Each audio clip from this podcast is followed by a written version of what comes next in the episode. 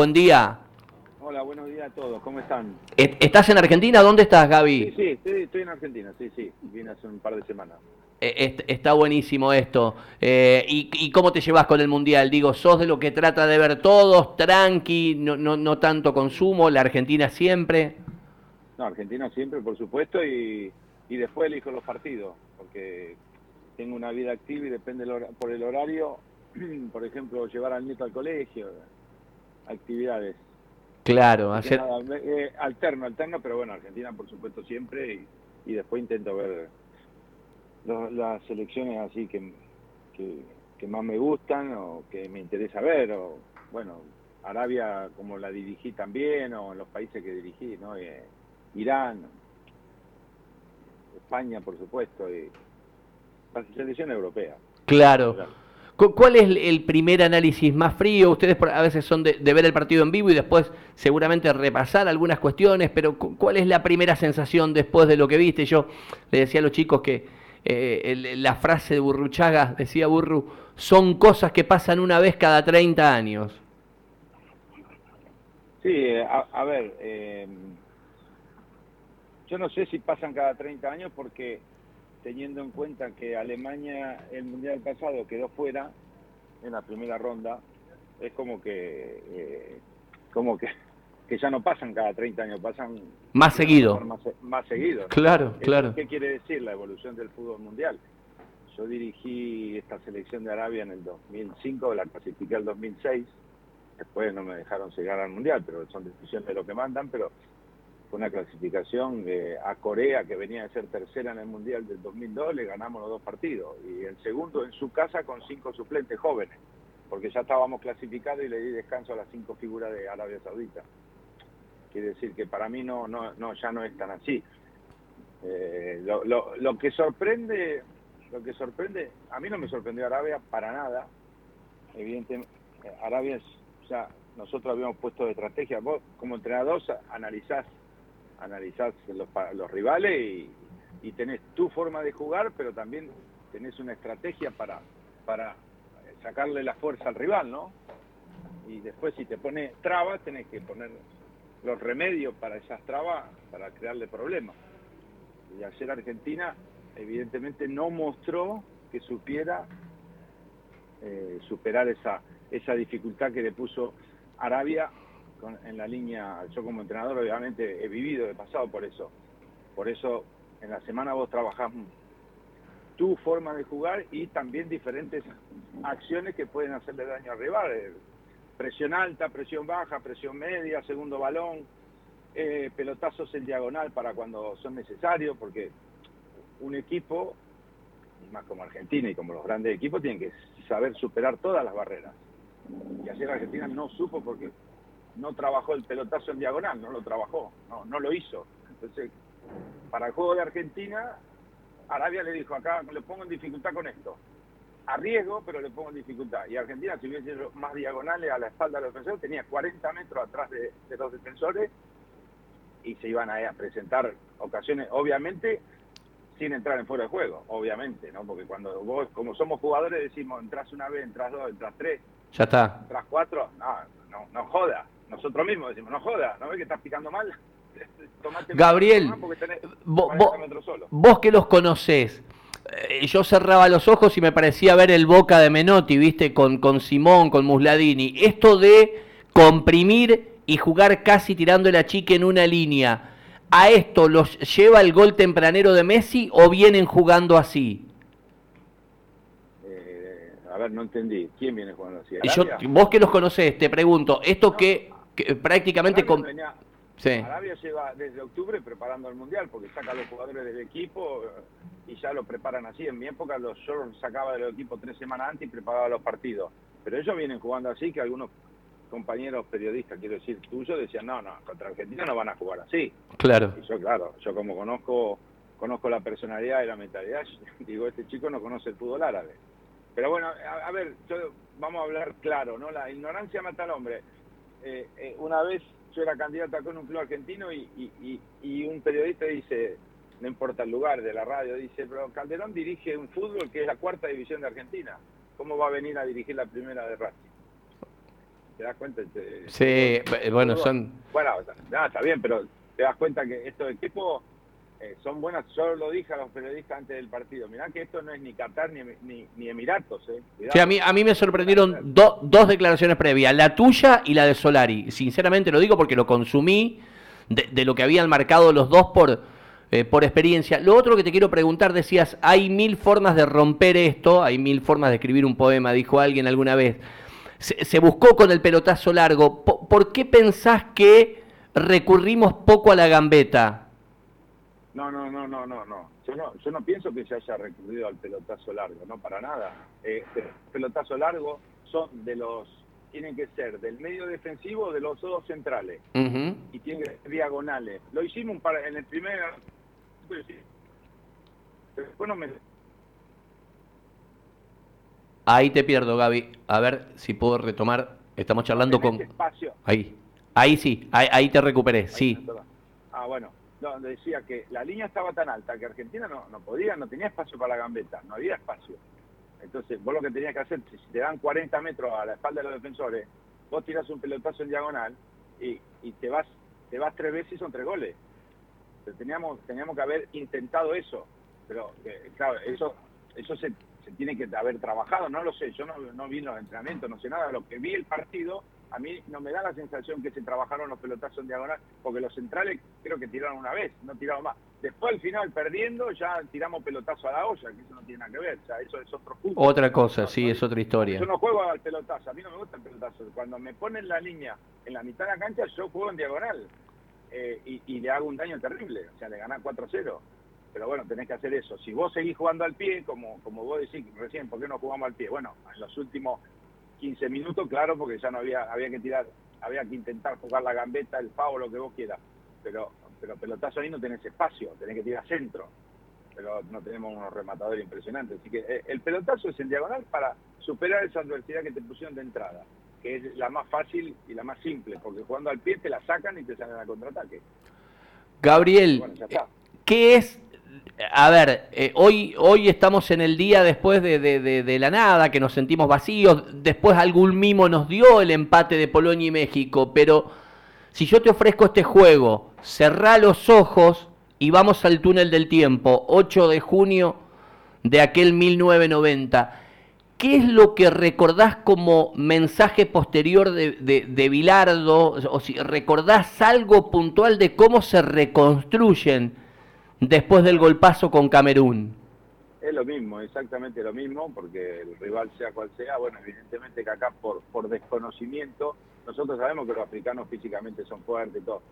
Arabia, obviamente que el entrenador del cuerpo técnico y los jugadores lo conocían porque habrán visto videos, lo habrán visto partidos, lo habrán visto.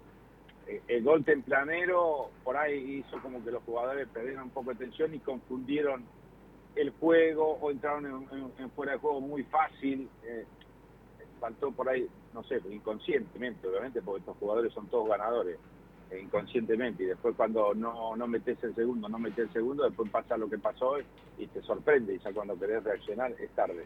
Eh, no, más que el mensaje, vamos, Bilardo el mensaje del avión dijo, si no clasificamos, tiro el avión. Pero no fue ese el no, no es necesario que el entrenador diga nada. Eh, los jugadores somos conscientes, primero, de a quién representamos y la responsabilidad que tenemos yo te puedo asegurar que el orgullo más grande para cualquier jugador argentino es representar, y cualquier jugador del mundo, es representar su selección. Eh, y, somos conscientes cuando perdemos, o sea, no hace falta ni, leer los diarios, ni, escuchar la radio, ni ver la televisión. Nosotros sabemos, eh, nosotros llegamos a la final del Mundial de Italia jugando mal. No jugamos al fútbol argentino, no jugamos, pero nosotros somos competitivos, queríamos ganar y llegamos a la final sacando Italia, que jugamos muy bien, el resto jugamos mal pero somos conscientes de todo, lo que queríamos es no perder y ganar. Si podemos jugar bien, mejor. Si no podemos, no queremos perder. Y ahora los jugadores están concienciados, pero 200%, que ellos saben que no hay margen de error. yo creo que, que los demás equipos le van a poner eh, las dificultades que te ponen todo, pero yo creo que no va a ser el estilo de, de, Saudi. Entonces Argentina ahí, con los jugadores que tiene, el fútbol que tiene, sí, a, puede hacer daño y puede ganar los partidos. Gaby, ¿a nosotros no, nos clava Villic y, y Bilardo te manda a la cancha por Sensini? Eh, no me acuerdo por, quién entré. Por Sensini, porque... Los últimos 30 minutos. Sí. Los últimos 30 minutos. Y, y, digo, porque si tenés que poner en lugar, qué sé yo, de, estos chicos del huevo Acuña que entró, de Julián Álvarez, entrar con la carretilla llena de escombros, a veces, como uno se dice, ¿no? Porque estás perdiendo, porque se te cierran. Eh, es, eh, digamos, es jugar un mundial, está bárbaro, pero, pero debe ser este, tremenda la responsabilidad, ¿no? No, la responsabilidad, bueno, la responsabilidad, estando ahí, son, vos tenés la categoría a nivel la personalidad para, para entrar lo que te toque entrar, vos sabés que somos un grupo y que vamos a colaborar en, el tiempo que nos den para jugar. O sea, eso, eso es, es así, y lo sabemos todo y lo aceptamos y estamos encantados de estar ahí, de poder ayudar 90 minutos, 30, 25, 15, lo que nos toque todos los jugadores estamos concienciados. Y bueno, el mérito de, Argentina del 90, sin jugar bien, fue la solidaridad del equipo, de, todo el grupo. Eh, vos tenés dos opciones. O está el que no juega, pues, que empieza a criticar al entrenador, pues dice, ah, a mí no me puso, a mí no... Y eso nunca pasó en nuestro grupo, nunca. Jugar a quien jugara, tomar la decisión que tomara Bilardo, nosotros respetábamos y lo único que estábamos era hablando que tenemos que sacar esto adelante, porque ya va más allá del entrenador. El entrenador decide el equipo, la táctica, lo que vos quieras, pero después el que está dentro de la cancha somos nosotros y somos jugadores responsables. Y estos chicos que están ahora también, obviamente que son responsables. Eh, no es por una derrota que, que les da igual o para nada, son, ganadores todos, ¿no?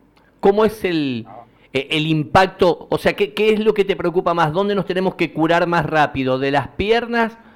O, de la cabeza eh, respecto de esto que vos venís marcando, tres años sin perder un partido, perder el primero, eh, con muchos chicos que hacían su primera experiencia en una Copa del Mundo, eh, de cara al sábado con México, ¿qué es lo que más te preocupa? Que, que Scaloni acierte, que el mensaje sea claro, pero también la, fortaleza mental, que, que ellos puedan estar bien de la cabeza, ¿no?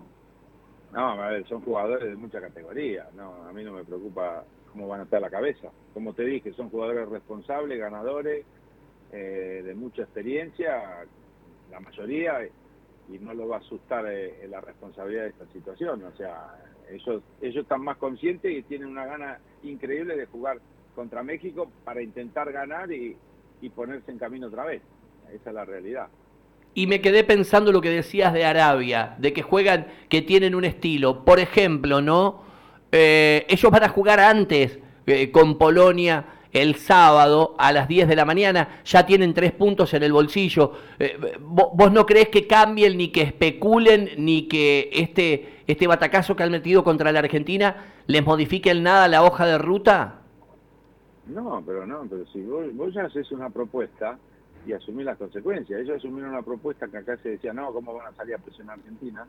y la presionaron a la mitad de la cancha y ya está, y van a seguir así, y quedan eliminados, va a ser así. Después los partidos, si, si te meten goles, por ahí te abrís o, o, no, o por ahí al final se encerraron porque Argentina la apretó y, entonces ya le costó más. Pero ellos van a seguir en su forma, sobre todo habiendo ganado Argentina, es absolutamente convincente la decisión y la responsabilidad que asumieron de jugar así, porque le ganan a Argentina, que no se lo esperaba nadie, y van a seguir sin ninguna duda en estos tiempos, estamos charlando, nos damos el lujo en Santa Fe para charlar con, en la tierra de Pumpido, de Pasculi, de Luque, de los campeones mundiales que tenemos en la ciudad, de charlar con Gabriel Humberto Calderón. Maxi, ¿tenés consulta? Sí, le quería, le quería, ¿qué tal Gabriel? Buen día. Hola Maxi. Le, quería preguntar acerca de, del VAR, más allá de que, bueno, llegaba ahora el VAR del semiautomático, ¿qué opinión le merece la cuestión del VAR y los goles que, que ayer que están bien anulados, digamos, pero qué, opinión tiene usted de, en cuanto al VAR? No, yo estoy totalmente favorable al VAR, totalmente favorable, porque el VAR lo que hace, eh, a ver, el árbitro tiene errores como tenemos los entrenadores, los jugadores, y es humano y tiene derecho al error. Lo que no me parece bien cuando es un error que decide un partido para ganar o para perderlo, que, que no pueda hacerse, que se ayude con la tecnología, lo veo excelente, lo veo excelente, así que para mí está muy bien, muy bien, muy bien. Y otra cuestión, em, en esta selección, más allá que hay jugadores muy importantes, haciendo nombre con De Paul, Paredes y, gran parte de los que están allí en el, Mundial, tuviste la oportunidad de estar con Diego y en este tiempo donde Argentina pierde o gana, siempre se focalizan en un capitán como Lionel Messi. En su tiempo con Maradona y hoy, ¿cómo ves el, tema de Lionel Messi? No, bueno, a ver, eh, Leo lleva 14 años siendo el mejor jugador del mundo, ya tiene una edad en que él, obviamente, como nos pasa a todos físicamente, porque el cuerpo humano va perdiendo velocidad, y bueno, ya tiene que tener otro estilo de jugar que tuvo siempre. Al perder la velocidad, obviamente ya no puede jugar en los últimos 30 metros como lo hacía antes, que te aceleraba y te dejaba parado. Hoy, hoy, hoy como vemos, le cuesta cada vez más. Entonces ya es un juego más de organización, de pase, y después también llega al gol porque él tiene la visión y el olfato. Eh, es, otro Messi, pero bueno, siempre sigue siendo importante. Lo que pasa que el otro día, al no tener espacios, eh, ningún jugador se podía ver. Yo lo que me gustaría los centrocampistas jueguen más a un toque y a dos toques. Porque si yo a De lo veo dar cinco toques, ahí estamos mal. Claro, que no pase, que no pase tanto por ahí, que, es, que sea más... claro. Que la toque Messi, que la toque Di María. Vos tenés que jugar dos toques. Pero bueno, eso el entrenador tiene que decir. Eh, de Paul vos jugás uno o dos toques. Pues si no, no para el partido. Da vuelta, da vuelta, da vuelta. Te pelea con el árbitro, te pelea con el rival, qué patada que me dieron, no sé qué. estamos, estamos, estamos mal. Ese no es el juego de Argentina. No tiene que pasar por esos centrocampistas que tienen tantos, tantos toques. A mí no me gusta, va. Yo mi, mi visión personal, obviamente. No tengo la verdad. Es muy personal. Pero bueno, para mí los jugadores que tienen que tener la pelota rápido son los que, que van a hacer un pase de gol o definen. Los centrocampistas que la tocan mucho le permiten al rival armarse y te están esperando. Así que yo le digo, dejar que la toque él todo el partido. Claro. Yo soy entrenador y digo, déjasela, que la toque, que no se la den a los buenos. Entonces, bueno, son cosas que hay que corregir y después, bueno, el entrenador sabe quién está bien, quién no está bien, qué jugadores tiene que hacer, pero nosotros tenemos que darle un, juego. Porque vos cuando ganás 2-0 y das ese juego lento y das toqueteo y vas para acá y para acá, digo, está bien. Pero cuando tenés que ganar, tenés que acelerar, como hizo Argentina en el último. Lo que no hicimos en el primer tiempo, lo hicimos en el segundo ya, sin espacio y todo, pero ya se empezó a jugar uno o dos toques más rápido. Y ya, bueno, no había mucho espacio, se complicaba, pero se generó y se vio otra cosa. Gabriel, la última, entrevistaba a Valdano en pandemia, viste que en pandemia no, sabíamos qué hacer, y Jorge me decía, no le doy mayor valor a un grupo de WhatsApp de, campeones de, de, 86 que el que le doy al de la secundaria o de un grupo de familia. ¿Con quién estás más conectados de, los muchachos que jugaron el Mundial?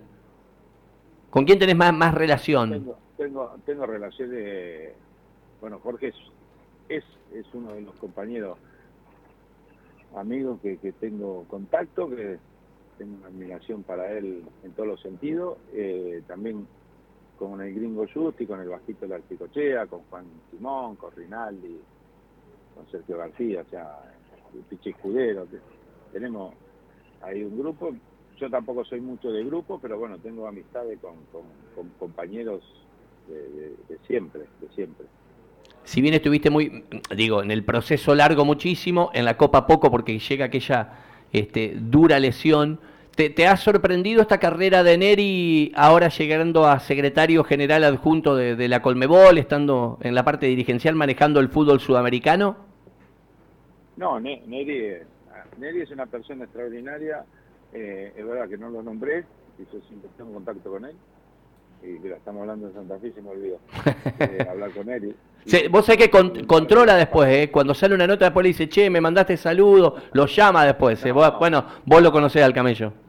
No, nadie. Neri es una persona excepcional. Eh, tuvimos mucho contacto, aparte porque él después jugó en el Betty, después que yo, entonces siempre tuvimos contacto. Es una persona excepcional, un compañero y después profesional. Y, bueno, él fue, como saben, todo entrenador ahí y lo han llevado por algo. Así que yo estoy feliz porque el fútbol, el fútbol, las oficinas del fútbol necesitan tener, eh, estar rodeado de futbolistas, gente así como él, campeón del mundo. Eh, es importante para el fútbol. Así que muy bien el presidente que, que lo ha llevado porque eso lo que hace es beneficiar al fútbol. Y más gente como él, ¿no? que son buenas personas. Gabriel, gracias por el tiempo para esta radio de Santa Fe. Me quedé pensando, si charlábamos con los chicos, lo tenemos a, Guille Poggi Despien, que, que, que, está en el corazón de Qatar y nos hace informes para acá. Y le preguntaba si le había sorprendido lo de Kempes. Viste que Mario ayer fue bastante picante, dijo, cancherearon eh, en algún momento y salió en todos lados. Y por ahí son cosas que cuando vos estás en competencia a lo mejor no caen bien.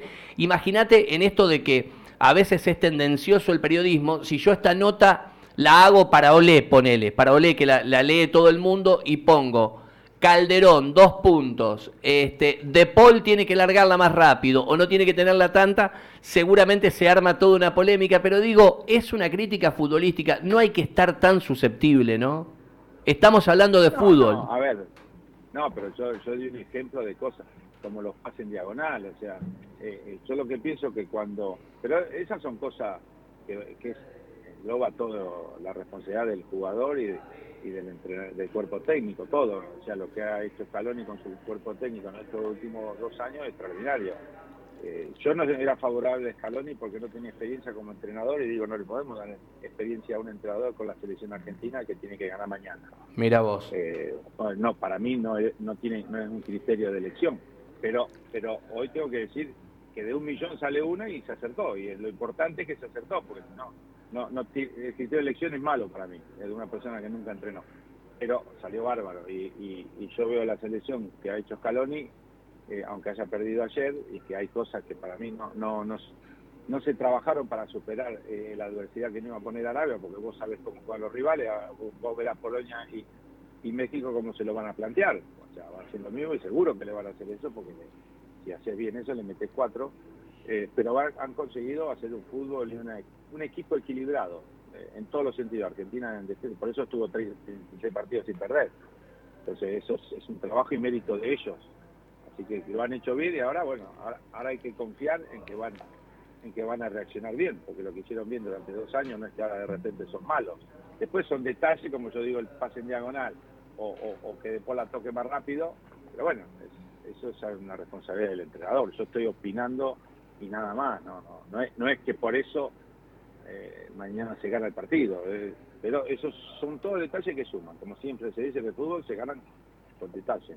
Gabriel, cuídate, gracias por este tiempo. Te paso el aviso parroquial. El subcampeón del mundo, el último, Croacia, no pudo con Marruecos, terminó 0 a 0. Sí, sí, sí, sí, estaba escuchando en la radio del partido, así que es el fútbol de hoy. El fútbol de hoy es Alemania quedó eliminada en la yo lo dije, me dicen los favoritos. Los favoritos son varios, hay varios. Eh, siempre hay un grande que queda en la primera rueda fuera, como pasa en Alemania en el último mundial, y después hay una revelación, que no sabemos todavía quién es, obviamente, porque la primera ronda es una cosa y después hay que esperar. Así que creo que el mundial va a seguir con eso, porque el fútbol mundial está cada vez más igualado eh, y se ve, se ve cada mundial, se ve cómo mejoran todos, ¿no? Gabriel, abrazo grande, cuídate. Un abrazo. Gabriel Humberto Calderón, eh, futbolista, mundialista en el 82 y en